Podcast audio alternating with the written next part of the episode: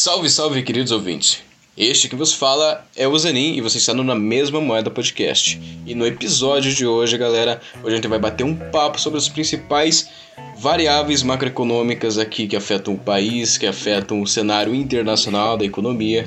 E a gente vai contar hoje com a presença dos nossos formadores de opinião tradicionais na mesa, que é o Guilherme Balsan.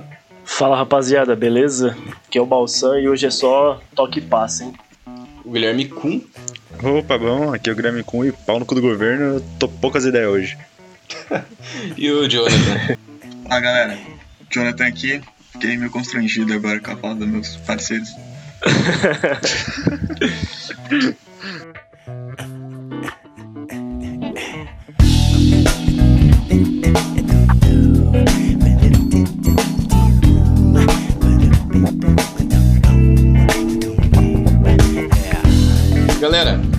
esse episódio, diferente dos, an dos anteriores, ele não tem uma pauta específica como eu havia mencionado no começo, esse vai ser um episódio em que a gente vai tratar de alguns assuntos, alguma, alguns fenômenos da economia brasileira e internacional que estão em voga hoje em dia e que influenciam o nosso dia a dia.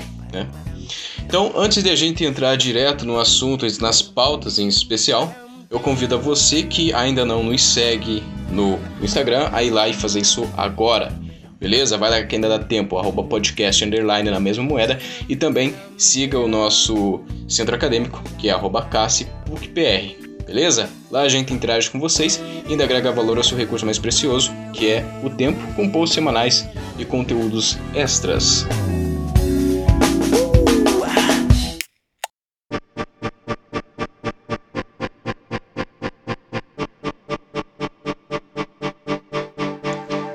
Pessoal, a gente vai abordar aqui mais ou menos no primeiro momento a situação macroeconômica aqui do Brasil. E para a gente poder abordar e falar sobre o tema, eu vou trazer aqui algumas variáveis que a gente normalmente aborda quando se tem essa. Porra, me perdi pra caralho, foda-se. É... Quando a gente fala sobre macroeconomia, a gente fala sobre essas coisas. E, é... primeiramente, eu vou comparar o PIB do Brasil entre 2018, 2019 e 2020. Não só o PIB, como a inflação, o desemprego e também dar uma pincelada sobre a fome, que também é um assunto bem pertinente da gente conversar sobre.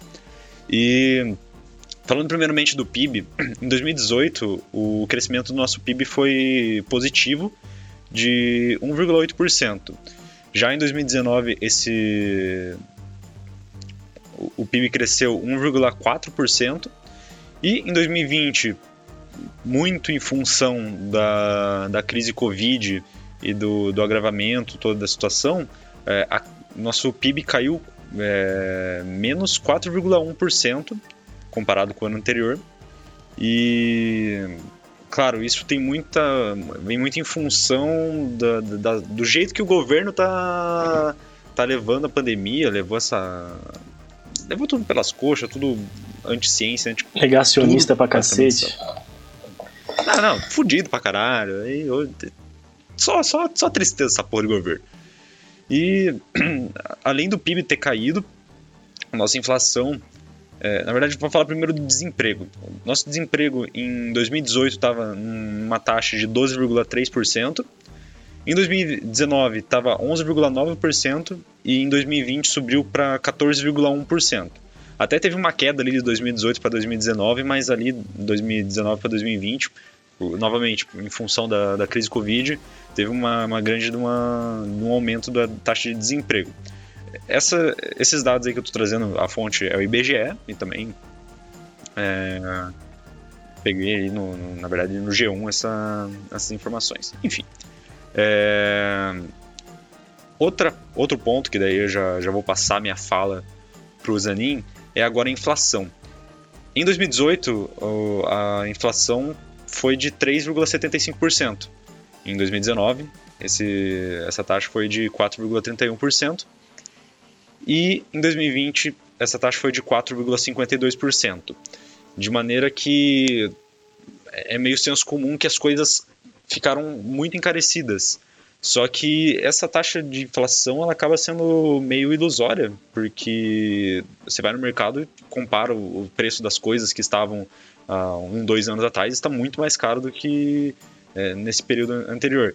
Então, é, o Zanin vai dar uma pincelada no que, quais os motivos dessa falsa simetria aí, desse, desse valor da, da inflação. Bem bacana, inclusive quando você tocou na, na questão do, do desemprego, né? É comum, cara. Dependendo de qual, qual viés ideológico você adota, vai ter aí gente espalhando fake news de que, ah, o governo gerou, ou nesse trimestre, a gente gerou novos empregos. Acho que é inclusive importante aqui a gente deixar claro que a gente perdeu um contingente de, de, de empregos, né? Mas só porque agora as pessoas voltaram a trabalhar, elas não estão. A indústria não está gerando novos empregos. Ela está recontratando gente. Tá ligado? Então, Acho que é importante, às vezes, a gente mencionar isso porque a gente vê no noticiário. Não sei se concordam comigo. Não, sim, vai até de encontro com a ideia de recuperação do próprio PIB, né? Como se fosse o governo que estivesse fazendo alguma medida espetacular e assombrosa, é, genial, de recuperar o PIB. A gente tem um superávit histórico no PIB no primeiro trimestre, enfim. Mas só que, na verdade, é que a indústria está se flexibilizando e abrindo, né? As pessoas, a máquina estava desligada, e ligaram. Passou-se a produzir, né? Logo computa, normal. É quantitativo, né? Ah, e tem um, uma, uma situação que agrava ainda mais isso, é que o governo basicamente comemorou essa, essa alta do PIB que teve nesse primeiro trimestre. Porém, a alta do PIB foi justamente num setor que não gera emprego, que é no setor da, da agricultura, e é, é, um, é muito nichado esse, esse setor, então é, não, não, é um crescimento para a população no geral, é um crescimento muito específico para uma classe muito pequena que, claro, tem ali sua é, sua relevância, vamos dizer assim, de, de, certa maneira, mas ainda assim é, é muito curta e o setor de serviços, que seria essencial ter um crescimento para gerar emprego, não tá tendo, não tá tendo crescimento, na verdade tá, tá cada vez caindo mais ainda. É, é que o, o, lance, o lance desse crescimento do PIB, né, que eles levam em consideração que assim, é, a fórmula do PIB, né, para quase para quem sabe ou quem não sabe, né, enfim, a fórmula do PIB ela leva em consideração o consumo das famílias, o investimento das empresas, o gasto do governo, mais o saldo da balança comercial, né? Devido ao fato do saldo da balança comercial ter sido superavitária, super superavitária, né? Mas muito em função das exportações, principalmente por conta do, da commodity, por conta principalmente também do fato do câmbio tá, tá favorável para isso, né? Para com o dólar alto. É, então a gente vê que nessa conta um fator que puxa tudo, né? Não o consumo das famílias, nem o investimento das empresas, nem o gasto do governo, muito menos, né? Esse é outro ponto que é bem crítico, inclusive, né? Porque o gasto do governo foi teve sua expansão, mas será que teve sua devida expansão, né? Enfim, mas esse é um papo que cabe até para um outro episódio aí, né, a respeito dos multiplicadores que poderiam ser, ter sido criados, né? Vídeo até vou até falar depois do pacote de investimentos que os Estados Unidos promoveu, né? Então, essa, esse crescimento do PIB foi muito alavancado por essas questões, né? Por, um, por uma exportação de commodity que, na verdade, não gera tanto emprego assim. Na verdade, ela é, é mais só para rentabilizar capital de até estrangeiro que produz commodity aqui no país. Então a gente se assemelha a uma fazenda nesse aspecto, né? É um crescimento ilusório, quer dizer, a fazenda dos gados. Uma fazenda que produz gado pra caralho. Aliás, esse governo só beneficia o gado, né? A fazenda, o agricultor, por assim dizer. Eu não quero comprar briga contra agricultor aqui, pelo amor de Deus. Senão vão me comprometer. Não, a agricultura familiar, todo, todo respeito, todo respeito. Não, é super importante. Super importante, exatamente. exatamente. Mas é, mas é o que foi falado. O crescimento que a gente observou e que o governo vai usar dessa estatística para promover a imagem do próprio governo é um crescimento desigual. É um crescimento que só favorece um lado da balança. Mas a grande maioria da, dos outros setores, principalmente como foi falado para o Guilherme, que é os serviços, que compõem a grande parcela da força de trabalho e da, da, da percentual, do percentual do PIB, esse, esse setor aí ele não se recuperou totalmente, né? E provavelmente não vai se recuperar tão fácil. Agora, como o Balsan havia... Como a gente, enfim, entrou nessa questão do, do agronegócio, da questão de commodities e da inflação, bom, vamos falar então de inflação, que eu acho que é um tema muito importante, justamente porque a inflação é, é, é falado como a doença da moeda, né? E as pessoas elas querem entender por que, que as coisas estão mais caras hoje em dia, por que, que no noticiário, no supermercado, na bomba da gasolina, os preços estão subindo, qual é a razão disso, né? Inclusive, ano passado a gente nem estava se questionando, mas hoje em dia é, a gente vê inflação não só no Brasil, mas em todo o mundo, em todas as economias. Cara, a gente pode começar em três frentes. Primeiro, a gente pode abordar a questão das commodities, e aí a gente entra num papo de economia internacional. Né? Então, por exemplo, a retomada de grandes economias como Estados Unidos e principalmente China, ela aquece essa demanda por commodities, porque as commodities elas são os ingredientes básicos da retomada do mundo lá fora. Tá? Então essas commodities, quando essas economias robustas como a da China e dos Estados Unidos começam a engatar a primeira, eles vão demandar esses produtos.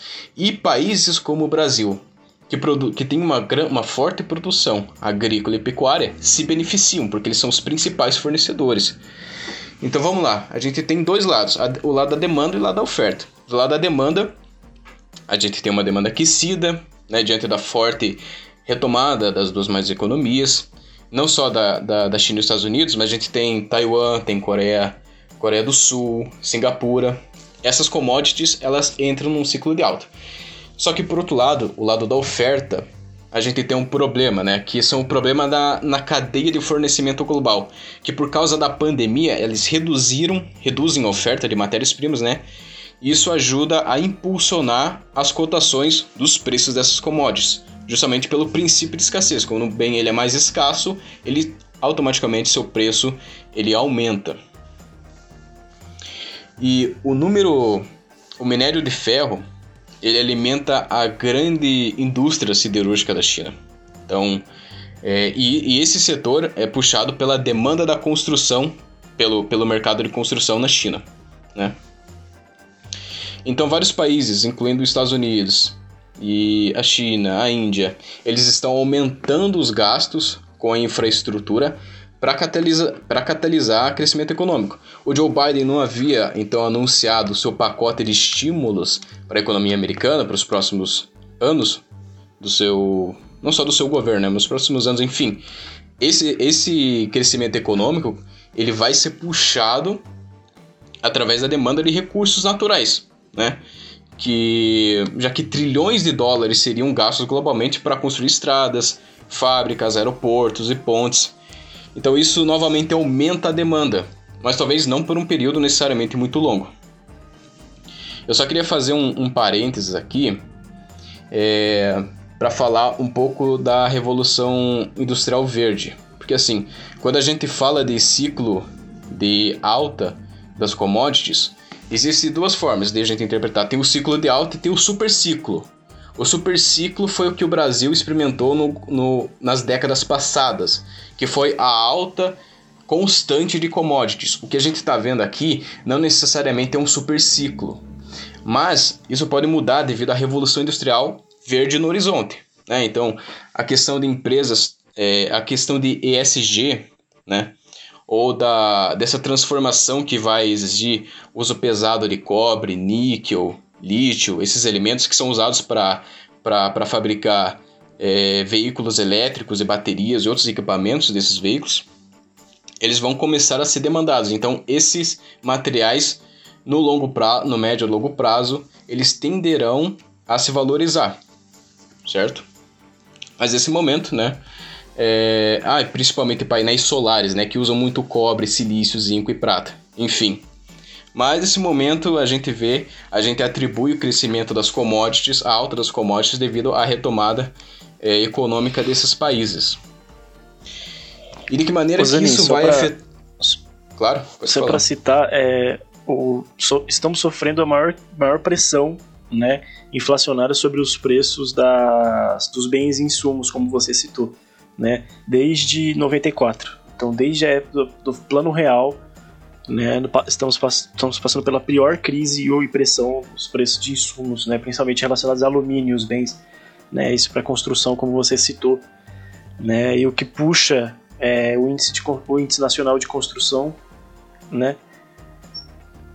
É, de custos de construção, né? Que é levado em consideração para se calcular o IGPM, que é, que você vai citar em breve aí, né? E outros índices que são bem importantes para agora no caso para nossa economia a nível nacional, né? É, exatamente, bem bacana esse comentário. Bom, então, já que eu dei esse, esse panorama da um contexto um contexto internacional, de que maneira que isso reflete aqui no Brasil, nas nossas vidas em particular, né, em, em, especial na inflação que a gente vê no dia a dia. Então vamos lá, os preços das diversas commodities agrícolas e minerais, eles voltaram a subir né, no, no mês de maio. Né? É, eles tiveram uma queda em abril, quer dizer, não uma queda, mas se você comparar maio com abril, você vai ver que aumentou. Aumentou principalmente o, o IPA, o IPA, né, que subiu em maio de 4,20 anteriormente 4,20%, anteriormente estava em 1,79%. Esse movimento ele se justifica justamente pela aceleração que a gente viu no preço do minério de ferro, que inclusive a China interviu no mercado para evitar especulação e inflação interna, e do milho, né, uma commodity.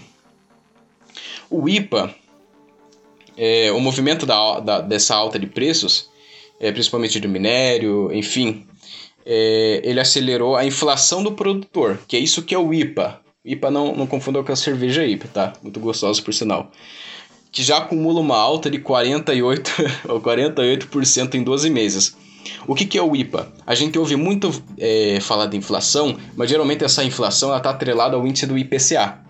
Né? Mas o IPA ele é um índice de inflação. Na verdade, existem vários índices de inflação para medir diferentes setores e diferentes mercados na economia. E o IPA ele é o índice de preços ao, pro, ao produtor amplo que na verdade é o principal indicador da evolução dos preços no setor atacadista brasileiro. Né? Então, são pesquisados preços de matérias-primas agrícolas, industriais, é, produtos intermediários e de uso final. Por que, que ele é importante? Porque se há um aumento no IPA, provavelmente esse, esse aumento no IPA ele vai ser repassado para o IPCA. Tá? Então, quando você tem, como é o caso brasileiro, um caso de inflação, não por demanda, mas um caso de inflação por custos, então esse custo que o IPA está absorvendo provavelmente ele vai ser repassado para o consumidor final, que vai refletir no IPCA. Na, na verdade é IGPM, tá? O IPA reflete no IGPM. Ah, sim. Isso, uma, uma boa, boa que você falou, né? Porque o, o IPA ele compõe o IGPM. É, né? porque é, explicar é bom explicar. Isso, o IGPM é da FGV e o IPCA do, do IBGE, IBGE. Perfeito. Uh, só para só continuar então, é, o setor industrial exportador, é, nesse momento ele se, val, ele se valeu do ganho de competitividade justamente pela desvalorização cambial que a gente tem observado é, na, na, que a gente tem observado desde o ano passado, né? o dólar explodindo, nosso câmbio derretendo. Então, isso é bom para os produ produtores exportadores aqui no Brasil, só que isso contribui para a tensão, para aumentar as tensões inflacionárias, que pode vir através de um desabastecimento do mercado internacional, do mercado nacional, e para o setor produtivo, que é voltado para atender a demanda doméstica, ou seja, o mercado aqui no, no Brasil, é, que pode com isso reduzir as suas margens, né? Um ambiente cuja demanda ela ainda é meio, res, meio restrita, retraída aqui no Brasil.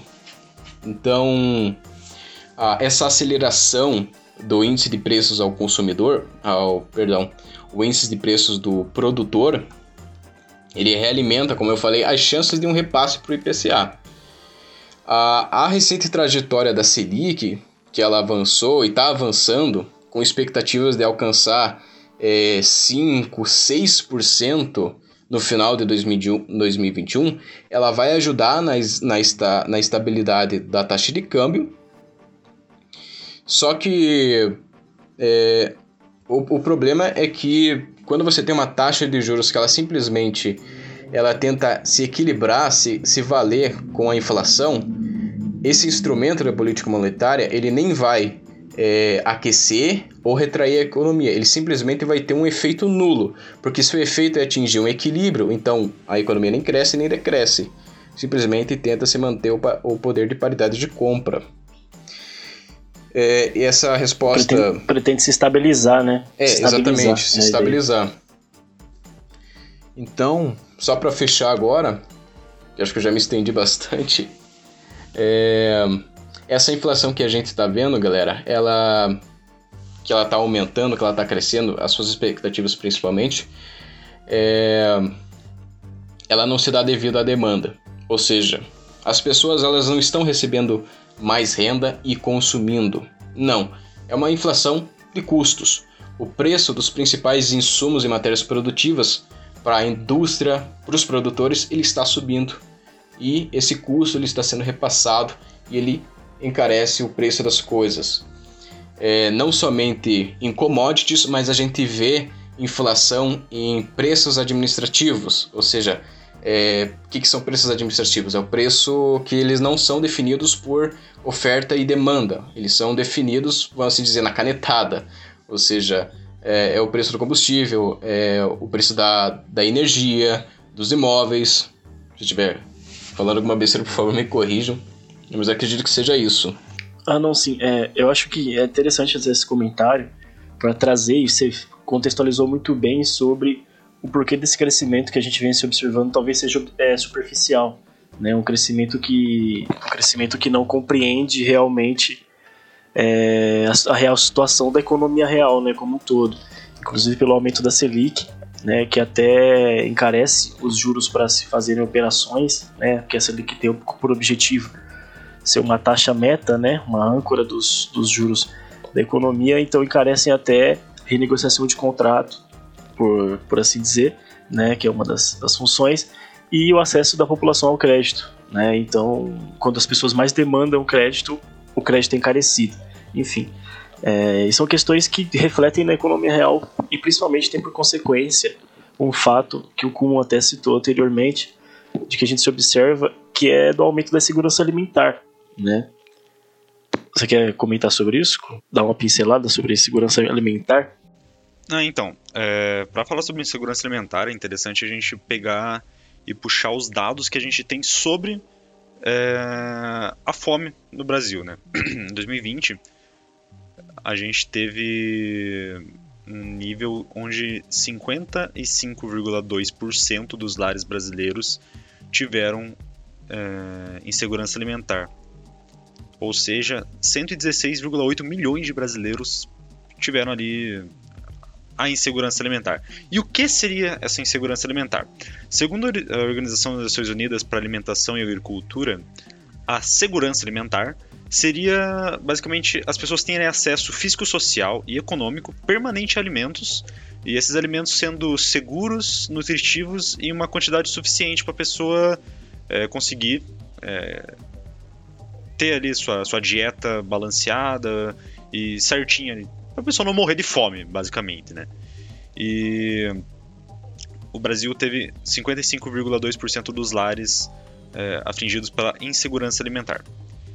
E é, é um nível extremamente alarmante e vem muito em função dessa dessa falsa visão que a gente tem de que uh, o IPCA, a inflação, tiveram níveis baixos. É, se, se for ver, a inflação não cresceu tanto de 2018 para cá, ou até mesmo de outros anos para cá. Mas no mercado os alimentos estão muito caros. As pessoas não têm, estão muito, o nível de desemprego está alto ou mesmo assim o desemprego, o emprego informal é muito alto, então não é uma renda fixa, é, não são pessoas que necessariamente estão com a carteira assinada ou coisa do tipo. Então, esse nível aí é muito alto e é, é foda, né? Você parar pra pensar que tem tanta gente por aí quase passando fome, ou literalmente passando fome. O Brasil sempre foi muito exemplo e de um tempo para cá a gente saiu do mapa da pobreza e é, mapa da fome também. E a gente retornou para esse, esses mapas que, claro, a gente não pode negar que nesse meio tempo teve uma puta uma pandemia que afligiu o mundo inteiro. E só que a partir disso, é, a gente também teve uma baita de uma negligência do, dos governantes, né? E agora passando, tipo, para falar um pouco mais sobre a Covid, né? Porque não dá para falar sobre a situação econômica sem pincelar é, a Covid-19 que, que causou basicamente todo esse caos aí que está acontecendo. Então, assim, a Covid é uma doença que matou uma cacetada de gente. É, eu não sei ao certo, vou até pesquisar agora é, quantas mortes por Covid tem hoje no Brasil. É, dia 12 do 6. Pass passamos de 500 mil? Não, a gente está em 484 mil mortos por Covid no, apenas no Brasil. É, e isso é extremamente alto. Em outros países esse, esse nível está muito inferior. É, a gente também faz essa pesquisa agora sobre no mundo quanto que tá essa, essas taxas aí de, de morte por Covid. A gente só fica atrás dos Estados Unidos. E grudado na gente está os Estados Unidos, no caso, tem 600 mil mortes mas também muito em função da, da negligência do, do governo Trump com, com a Covid, que assim como o Bolsonaro, que é uma cadelinha do Trump, estava é, negligenciando pra caralho é, as, a própria Covid, chamando de gripezinha e é, promovendo aglomeração e não querendo usar máscara. Inclusive, o cara tá querendo agora. A gente tem um nível baixíssimo de de vacinados, é, que no caso a gente está em 11,2% da população brasileira vacinada 100% é, contra a Covid. E o cara me quer desobrigar o uso de máscaras é, em plena pandemia. A gente tá indo num vai e volta desgraçado de bandeira vermelha, bandeira laranja, é, bandeira preta, de tanto morto que a gente tem por aí.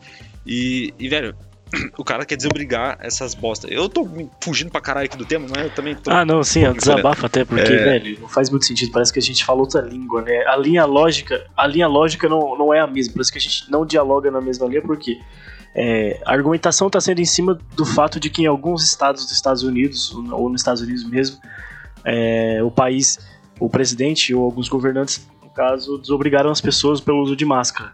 Mas com uma leve diferença de que lá tá sobrando vacina. E tá se vacinando gente na rua, até adolescente. Tem até turismo tá de vacina, cara. Cara, tem 43,3% da população dos Estados Unidos totalmente vacinada. 43%. É, ainda é baixo comparado que deveria ser uma, uma faixa de 70%, mas mesmo assim, é, é, é um absurdo comparar é, a situação do Brasil atual, que é o epicentro da pandemia no mundo, com os Estados Unidos que tem uma, uma vacinação muito avançada e, e, e, algumas cidades realmente, que nem o Gosto disse, já está numa situação muito melhor é, comparado com, com, o cenário global do país, né?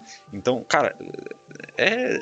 Então não tem é, como, é né? Você fala, vai tentar entender essa linha, não tem. É uma linha, não é uma... É uma a gente não fala... Não, desabafando mesmo, esse cara é um filho da puta, cara. Porque quando, quando, a gente fala disso, a gente lembra daquele dado que foi apurado pela CPI, de que ele no ano passado recusou aproximadamente mais de 50 propostas, é, 50 e-mails que a Pfizer 57, 57 e-mails não foram respondidos, cara. Simplesmente não houve interesse, caralho. Entendeu? Cara, é, revoltante. Como o Kun tava dizendo, cara, assim, essa, essa negligência, né? É, inclusive até um papo que agora vai fugir mesmo do assunto, mas é, essa negligência que é, que, ele, que é sistemática, né, de cima para baixo, faz com que as pessoas achem normal, né, porque ele, ele, ele como eu posso dizer, banaliza comportamentos, mesmo que ele não dê canetada e, por exemplo, ele estabeleça, mas por mais que tenha feito, inclusive fazendo o Ministério da, da, da Olha que o cara fez, meu Deus do céu.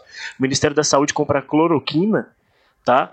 É, mas, por exemplo, ele simplesmente se comporta de maneira da, de, que faça que as pessoas duvidem das instituições, né? duvidem das autoridades sanitárias, duvidem do que sempre foi estabelecido, ou no caso, não é um consenso, como pode dizer, uma opinião né, sem fundamentos, o que a ciência tem para trazer. Né? O que eles contrapõem é, são com achismos, né? são simplesmente com alguns conhecimentos que são oriundos de práticas completamente duvidosas, duvidosas sem, e sem um procedimento ou um processo científico, né? Porque o método científico é o que está por trás disso, ou o método.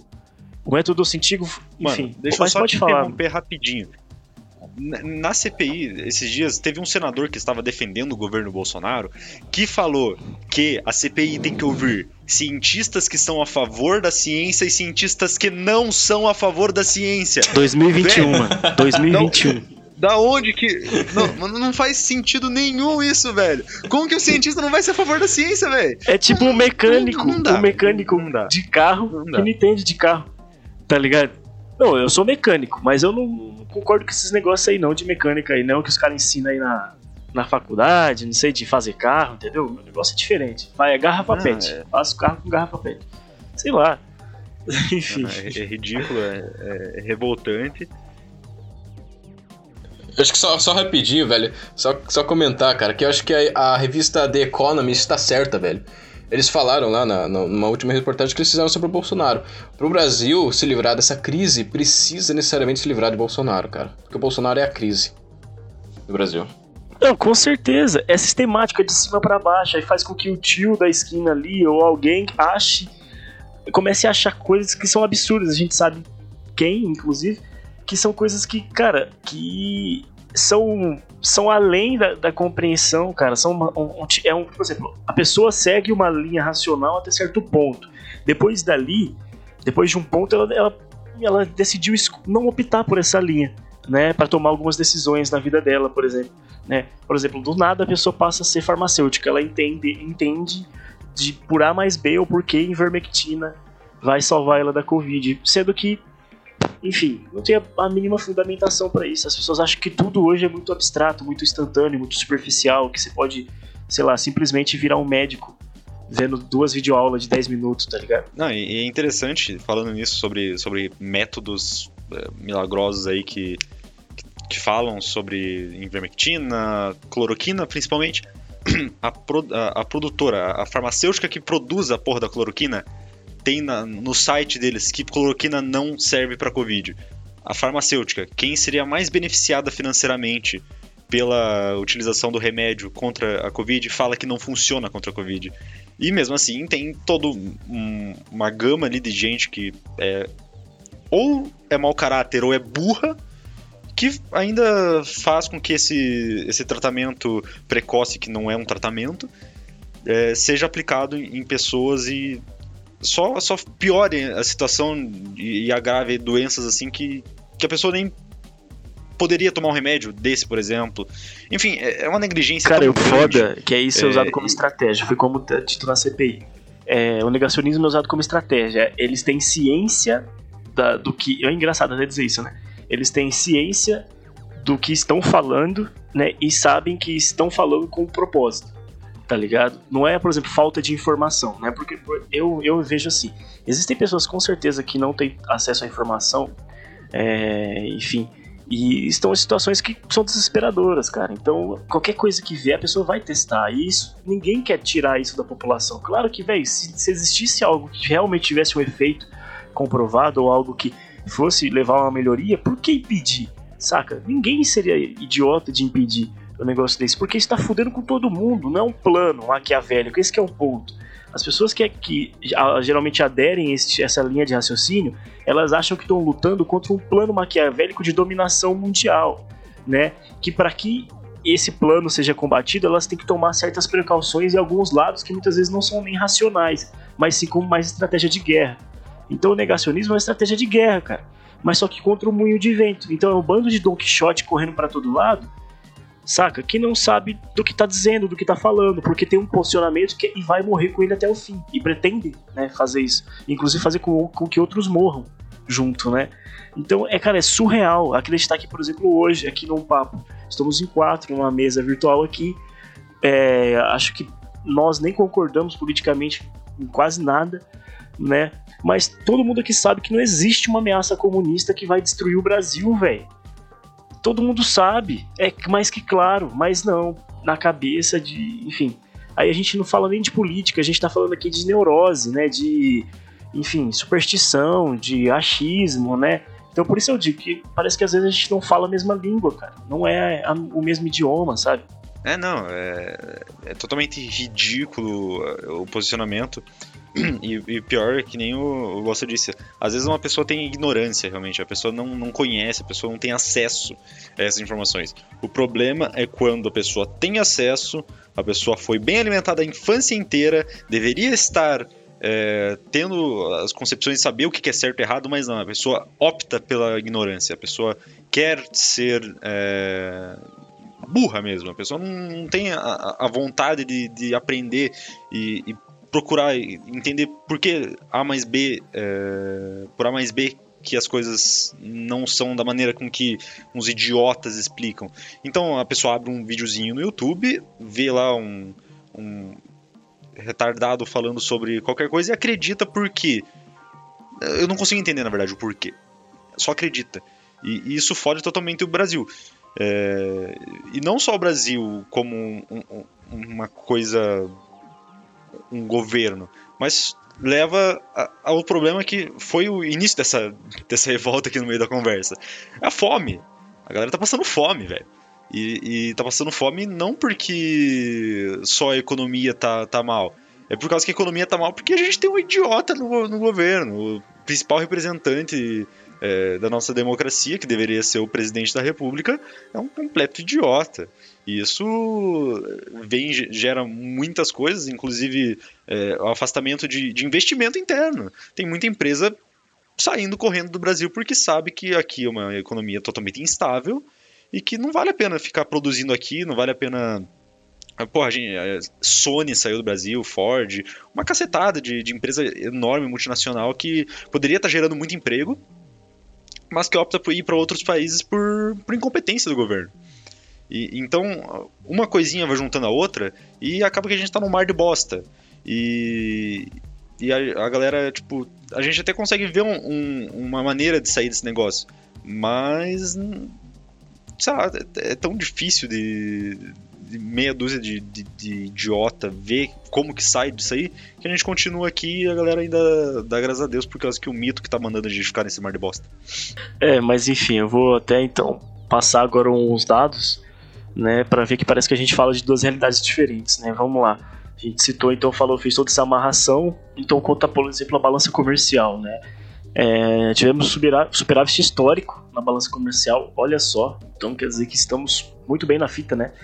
É, as exportações alcançaram então 26,5 bilhões de dólares em abril e as importações 16,1 bilhões, né? Resultando aí um saldo do balanço comercial superavitário, né? Isso no primeiro, no segundo trimestre agora é, do, do ano, né? Um saldo superavitário, então tivemos de 10,3 bilhões de dólares, né? só para ter noção. E a respeito das transações correntes, né, que basicamente consistem né, em ser todas as ações comerciais né, entre Brasil e outros países, por assim dizer. Então tivemos aí um déficit de um déficit mais com recupera, é, expectativa de recuperação, né, porque espera-se que nos próximos meses a gente passe a ter um superávit.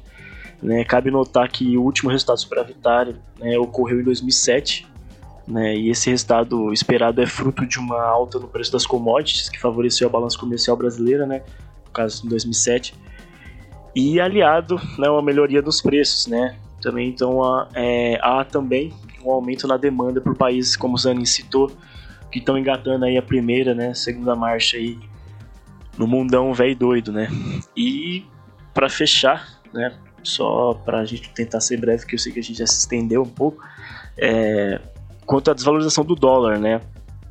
A gente, segundo os dados aqui, né, se observou que essa desvalorização do dólar, do real dólar, né, que é essa comparação entre março de 2020 e março de 2021 foi de 15,61%. Né? Então o real desvalorizou, em relação ao dólar 15,61%. Né? Então é o pior resultado é, dos países junto à Turquia. Né? Então o resultado aí muito muito próximo do resultado obtido pela TERC, né, que são as taxas efetivas reais de câmbio, calculada com base no Índice Nacional de Preço Consumidor, o INPC, né, que, segundo as taxas efetivas reais de câmbio, a desvalorização foi 16,1%. Tamo bem, né? Tamo top. Olha só. A gente tá no, no melhor dos mundos possíveis para se viver. Cara, eu vi uma, inclusive até agora aproveitando, eu vi uma capa, né, de um jornal escrito assim, né, você já saiu hoje para ver o pôr do sol? As coisas estão lindas, né? Tipo assim, uma capa do mundo bolsonarista, tá ligado? Com uma capa sem PT, né? Com arco-íris, tipo, tipo aqueles assim, tipo, panfletos Isso de um dia depois de Jeová, do pessoal né? ter ido pra rua manifestar. Isso, isso. Essa, essa é a capa do país, do país bolsonarista, né? O país que não está em chamas, as pessoas não estão morando na rua, né? Quem mora em Curitiba sabe, né? O índice né, e o nível de moradores de rua, de pessoas em situação de rua, aumentou gigantescamente. Quem frequenta o centro e passa pela nas arredondezas ali sabe disso. E você não precisa pesquisar, você não precisa ir no, no IPARDS, né? Que foi onde eu tirei esses dados do relatório. Você não precisa ir no IBGE. É só você viver, você sair de casa. Você sair de casa, se for no mercado, você sabe que as coisas não estão tá ruins. Inclusive o gás, por exemplo. O gás aumentou. A taxa vai subir 5,63%, se não me engano. Mas enfim. Vamos tratar então de geopolítica.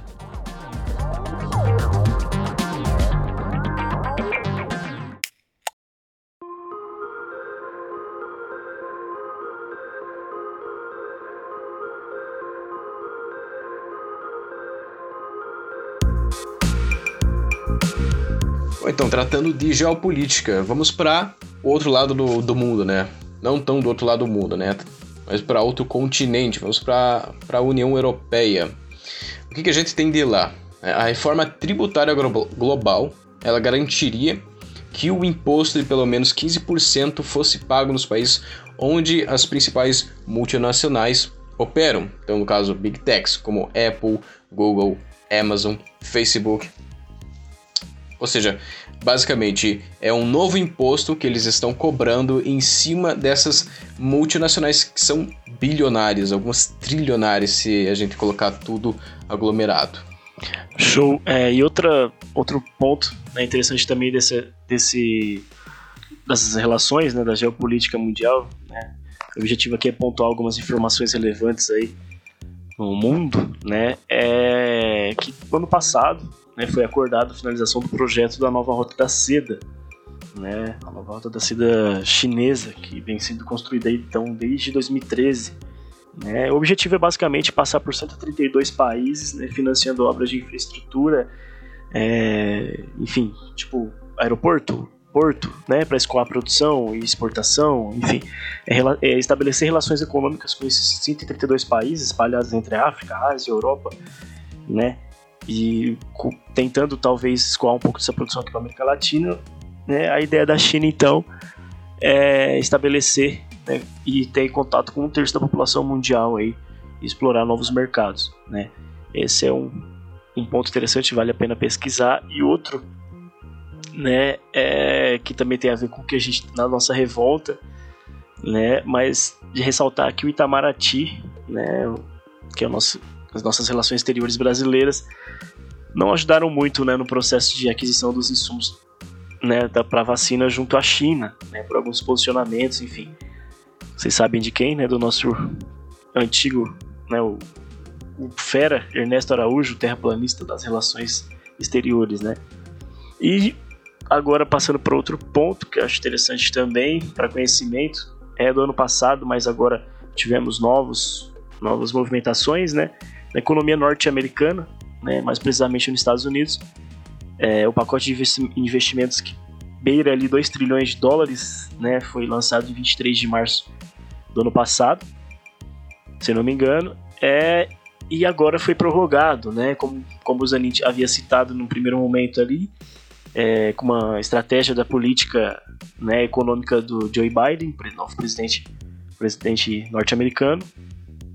Né, a ideia é incentivar setores estratégicos, né, é, e principalmente quanto à previdência, né, para dar garantia e segurança social aos habitantes né, a indústria com subsídios, né, o comércio em áreas mais específicas, aí, né, de acordo com, com o nível né, dessas áreas as quais elas foram atingidas aí, né, o comércio sabe-se que foi muito atingido, né, aqui no Brasil todo mundo sabe, né, enfim, isso foi um fenômeno mundial, é, e nos serviços, né, também um subsídio para os serviços que sofrem muito, muito, muito, é, e sofreram muito com essa pandemia, né, Então esse é o pacote de investimentos, estímulo econômico, um pacote ah, até aos moldes keynesianos aí, né? Claro que não totalmente, mas o pessoal estruturalista fica, nossa, que maravilha, né?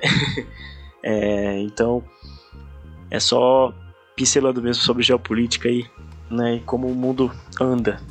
É, inclusive tem até uma, uma discussão interessante que está rolando no, nos Estados Unidos, que já tem até algum tempo, mas como o governo Joe Biden ele está dando é, muito dinheiro, tá, tá dando, injetando muita liquidez na economia americana através dos pacotes de estímulo, é, tem se levantado novamente a questão do Biden perdoar a dívida estudantil dos americanos, do, dos estudantes americanos, né?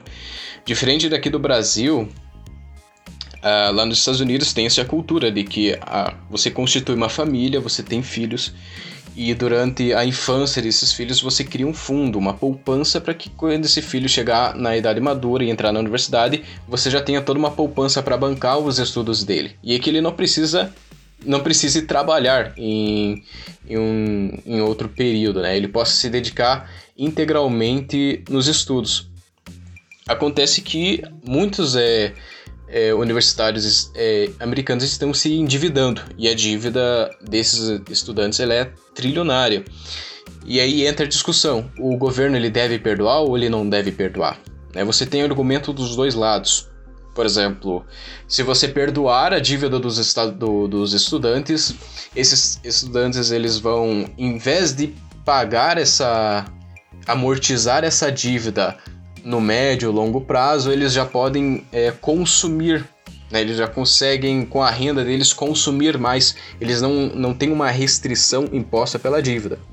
Então isso geraria maior consumo, maior renda, é, ciclo econômico bom para os Estados Unidos. Enfim, não é um tema que é do nosso prior aqui, mas acho que é legal comentar.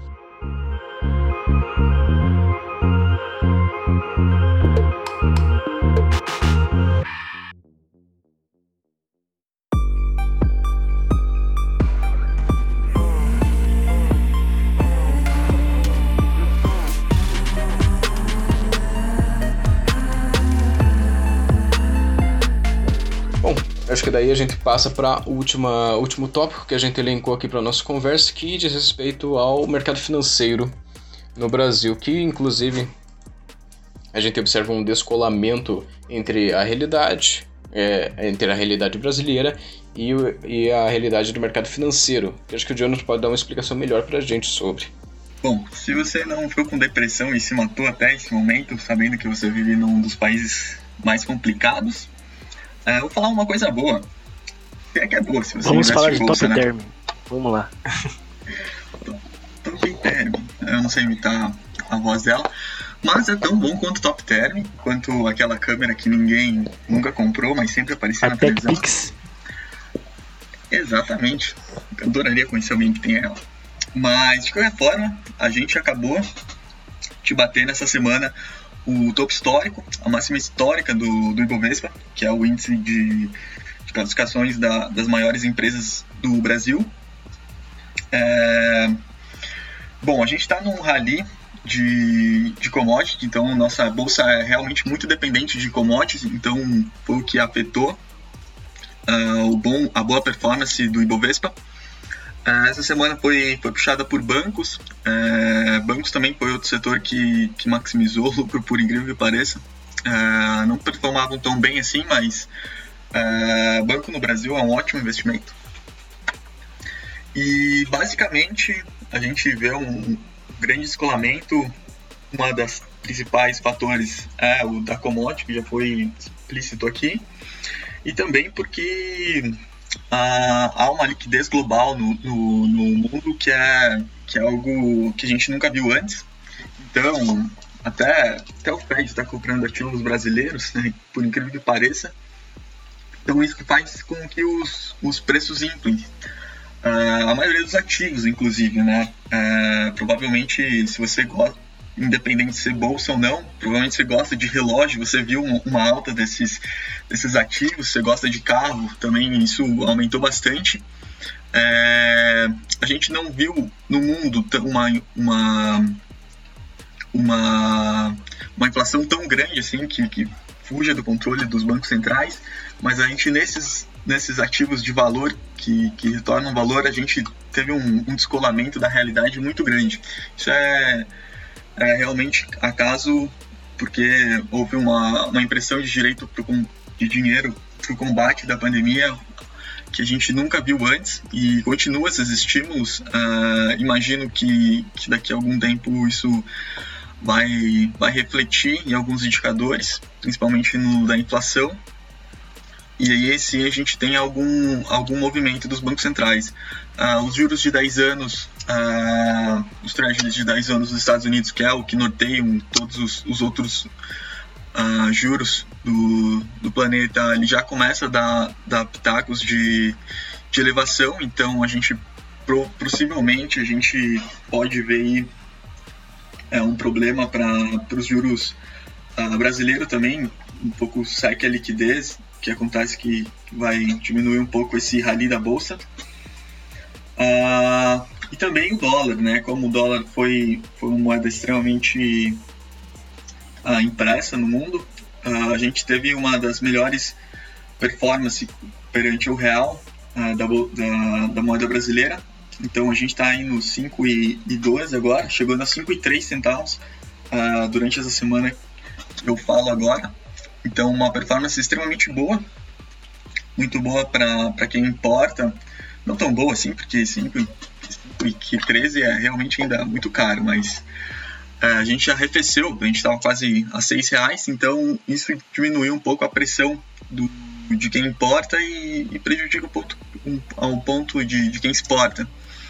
Mas o que enfatizo aqui é realmente esse descolamento, né? A gente está na máxima histórica, também com o, o, desemprego histórico, com a pior histórica do, do PIB, é, tudo muito histórico, mas em, em direções opostas, né? Acho que isso que é o, o mais é, que nos chama atenção nesse nesse setor do mercado financeiro, nas entranhas da farinha. Interessante para ressaltar esse, tipo, esse aspecto esse contraste, né, é, do mercado especulativo, enfim, né, com a economia real. Isso também é um indicador. A gente não está também querendo dizer que tudo está perdido, né, é, mas é um indicador interessante se analisar né, esse descolamento, então isso já em, em si já indica que algo não está nada nada correto, né, desde política fiscal, né, a política monetária em alguns aspectos, né, é, não tenho também muitas críticas ao Banco Central, imagino que o Banco Central vem fazendo e faça até o próprio Copom, principalmente no caso, o que está ao alcance, né, algumas coisas eu discordo ainda, né, mas enfim, são coisas que, por exemplo, principalmente pelo fato do aumento da Selic, mas eu sei que tem suas justificativas e ótimo, né, que tem. Então, é interessante esse balanço. Acho muito legal a gente trazer isso. É, essa discussão da Selic é muito interessante, né? Eu também é uma pena que ela tenha subido, mas não teve muito o que fazer, né?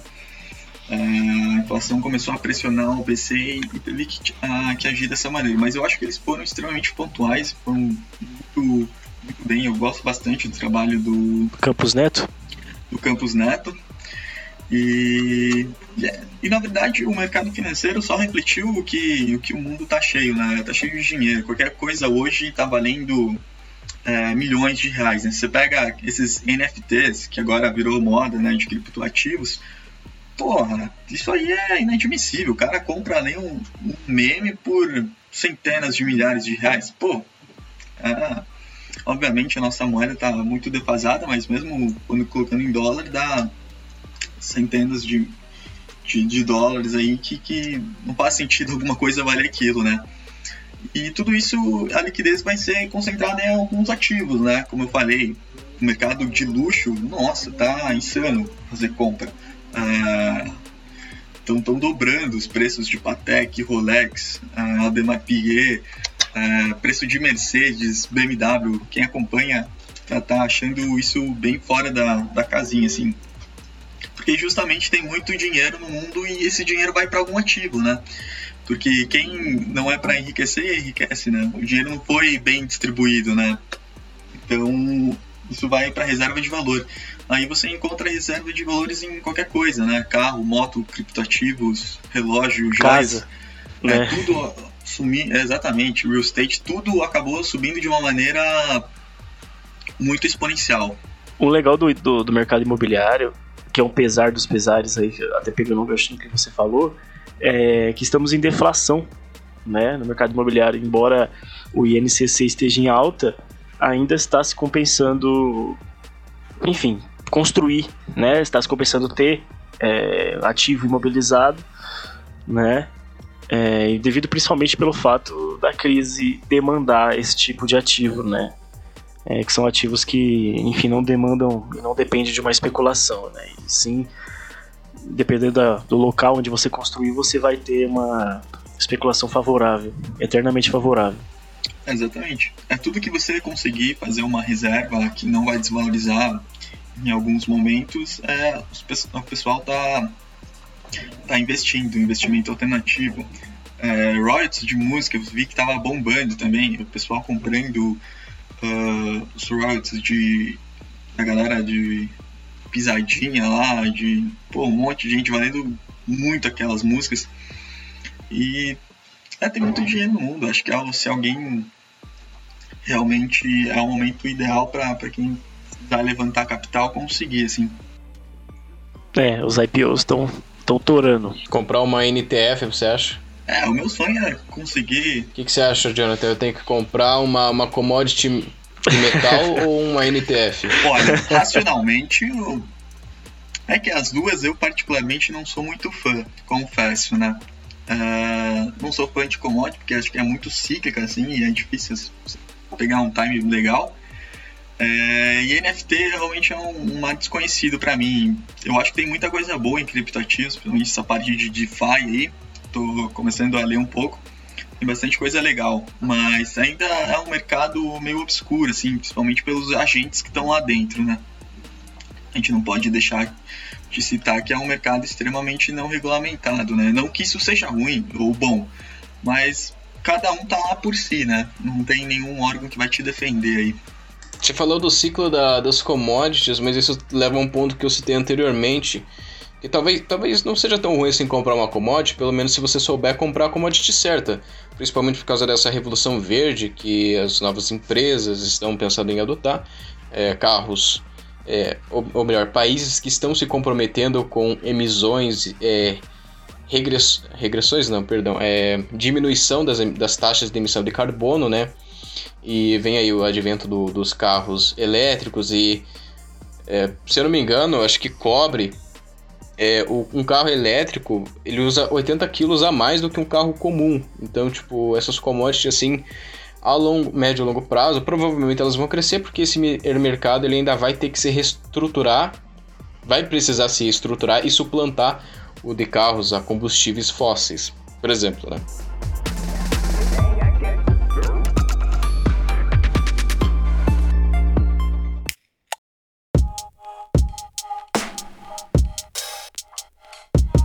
Bom, vamos então para o último tópico dessa conversa, gente. Vamos falar de expectativas. Bom, pessoalmente, minhas expectativas, elas não são muito positivas. Não são desastrosas, não. A gente não tem aí um, um Armagedon vindo nos próximos 6, 12 meses. A menos que a, a, a, a, se, se produza alguma cepa aqui no Brasil e todo mundo vire zumbi. Mas acho que até lá a gente vai continuar mais do mesmo, tá ligado? A economia vai continuar fraca, é, taxa de desemprego. Tá, ela pode até cair, mas eu, a gente sofre de um desemprego estrutural aqui no Brasil, então isso a gente só conserta a longo prazo, então pessoas vão continuar sem emprego. É, taxa Selic, bom, isso vai encarecer o custo do empréstimo, é, empresas vão investir menos, é, então você restringe a produção, consequentemente a renda, consequentemente o consumo. O foco para o fim do ano da Selic 5.5, né? Enfim, é, mas também não é, é uma medida é, muito confiável, Focus... né? Mas tá. O Focus, ele geralmente ele, ele muda, né, cara? Não dá Sim, pra confiar muda. que nem você disse ah, 100% sim. nele. É, falando de hoje, assim, né, minha expectativa. Ela não é tão pessimista, né? Imagino eu que é, talvez depois de julho aí, né, agosto, com as coisas normalizando, normalizando com todas as aspas, né, um pouco mais, o avanço da vacinação, espero eu todo dia é, torço para isso. É, imagino que, que exista uma taxa, uma queda na taxa de desemprego, que é a tendência, tá? E que o Brasil comece a retomar né, rumos mais, é, como eu posso dizer, um rumo mais são, né, de sua história. Né? Essa é, eu estou sendo bem otimista nessa fala, apesar de ter sido bem pessimista o programa todo.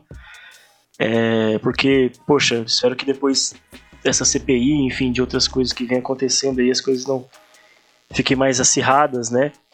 É, e que o mercado volte a se aquecer, né? Com, com os estímulos, os devidos estímulos que o governo tem que promover, colocar é, um pouco mais de dinheiro na economia para girar, enfim, existem uma, alguns estímulos que algumas instituições estão fazendo, que agora como o caso do empréstimo via FGTS, talvez até um, um aumento no auxílio emergencial, uma prorrogação, né, que são coisas necessárias, apontadas já pelo Banco Mundial, inclusive, né. Então, assim, o Brasil tem muito potencial, é um país continental, né, então a minha expectativa é que, que as coisas melhorem na medida do possível, né, porque eu acho que piorar não dá, se piorar a gente rui, né, então, enfim, talvez o impeachment possa resolver isso. é, vai piorar um pouco, mas depois melhora, né? como você disse no começo, acho que tem que sair, né? A gente tem que. Essa direção que a gente está tomando não é uma direção clara, né? É, na verdade, 2022 está aí, né? Eu acho que é só ter consciência. Isso, exato, por isso mesmo. É. No dia das eleições, né? Pelo amor de Deus. Não... Eu acho que um processo de impeachment nesse momento é muito desgastante, né? Para todo mundo. E é ruim tudo, né, cara? É, é eu, de... eu detesto o governo, assim, tenho muitas críticas, mas confesso que um, um, processo de impeachment nessa altura do campeonato é bem desgastante para todo mundo, né? A gente lembra bem como foi da Dilma, é, foi péssimo, o governo dela era péssimo, mas o processo de impeachment também é, é, é bem. É, o processo é de impeachment complexo, dela né? começou né? em 2015, que... né, 13 na verdade, começou na rua, né? Depois ela ganhou, o Aécio, o Aécio não assumiu no caso, né? Deu aquela frustração e desde então o processo de impeachment dela começou, né, com a ingovernabilidade, todas essas questões, né. O governo Dilma não foi um governo dos melhores, né, de, nem de perto, em alguns aspectos, né, mas se comparado com o que vivemos hoje é um negócio muito diferente, né. A Dilma foi empichada por um atraso de um boleto no Banco do Brasil, cara. Então, enfim, são coisas a se pensar aí, né. É, ela teve muitos erros, né? Uh, eu particularmente gostei bastante do, pós é, Dilma, pelo menos no começo ali do Temer, que entrou o Meirelles como ministro da Economia. Sou um grande entusiasta do trabalho dele, desde o Lula 1 lá, acho que ele fez um trabalho excelente. É, mas é completamente diferente, né? O que a gente viu agora é um ataque contra, contra a humanidade mesmo. Né? Não tem nem comparação que, que, que houve, né? Mas eu acho que a gente está bem perto das eleições, né? Eu acho que é só uh, não cometer nenhum erro na hora de votar. Acho que se lembrar bem do que, que aconteceu, o que, que os envolvidos nisso tudo e, e manter a, a, seriedade, não, não se deixar apaixonite por, por político falar mais forte nesse caso. É, beleza. É, as minhas. Faço as palavras do restante do pessoal, as minhas, né? Apesar de toda a situação caótica que a gente está passando, temos aí um horizonte um pouco mais mais limpo para a gente conseguir boas, bons resultados econômicos. É, vacina aí já está, apesar do ritmo lento, é, tá tendo até massinha de, de governador aí querendo vacinar todo mundo até final de setembro, de outubro. Então torçamos para que, que isso aconteça, até porque o setor de serviço de comércio no final do ano é muito aquecido e se todo mundo tiver vacinado isso já vai dar um puta boom na economia. Então a, a gente tenta ser o mais é, positivista possível, vamos dizer assim. Na medida do possível, né? É, a gente tenta, tenta ser otimista, não é positivista, desculpa, mas é, otimista. otimista É, porque é aquele negócio, apesar de todo, toda a merda que a gente tem, é aquele negócio brasileiro nunca desiste, né? Então, torcemos pra esse país aí entrar nos eixos, porque. É, e comida na mesa do trabalhador, né? Por favor. É, isso, é, isso é muito importante. Comida na mesa e vacina no braço. Olha o slogan do Dória aí.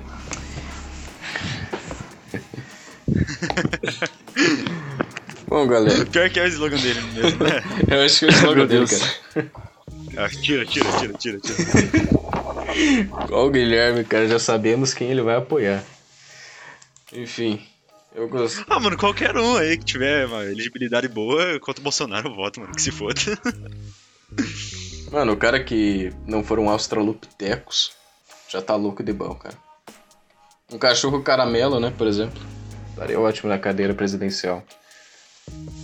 Enfim, eu gostei particularmente da, da resposta de cada um. Concordo bastante com o que vocês disseram, é meio que meu ponto de vista também. Sobre as expectativas. De que a gente não pode, de fato, se deixar levar pelo momento, afinal de ser. a- apesar dos pesares de o que a gente vive hoje, tanto, a econom, a, tanto o lado social quanto econômico não serem dos melhores, é, a gente tem que levantar a cabeça e mudar o jogo. Os únicos que têm poder de mudar somos nós, né? Então, agradeço a participação de, de todos vocês aqui que contribuíram para a conversa de hoje. É, se cada um quiser fazer uma, uma despedida, pessoal, fique à vontade. Ah, vou me despedir então. Falou, galera. É, Como eu disse, nas expectativas a gente tem que, tem que ser mais otimista possível. Então, valeu pelo papo. É nóis, caralho. É isso. Igualmente aí, como o Kun disse, né? Tento sempre procurando ver o copo meio cheio pra gente poder agir, né? Levantar a cabeça e agir. E essa era pra ter sido um episódio mais breve, curto, né? Um bate-papo mais dinâmico e menos superficial. Quer dizer, mais superficial, né? Mas não deu. Enfim, esse é o Brasil. Ele é complexo. Valeu. Então é isso, pessoal. Queria agradecer a todo mundo aí. E, bom, desejar boa sorte ao Bolsonaro, né? Que mude um pouco as atitudes dele e que termine de um bom jeito ah, o governo dele aí para 2022 e que 2022 alguma coisa se renove lá em Brasília. Eu agradeço você que nos ouviu até aqui, que teve saco para aguentar o nosso episódio de hoje. Só lembrando, galera, se você ainda não segue a gente lá no Instagram, faz isso agora, tá? No finalzinho. Dá aquela força pra gente lá, tá? Arroba podcast underline na mesma moeda e arroba CassioPucPR. E a gente se vê nos próximos episódios desse podcast, beleza? Então, até mais e nos vemos em breve. Fui.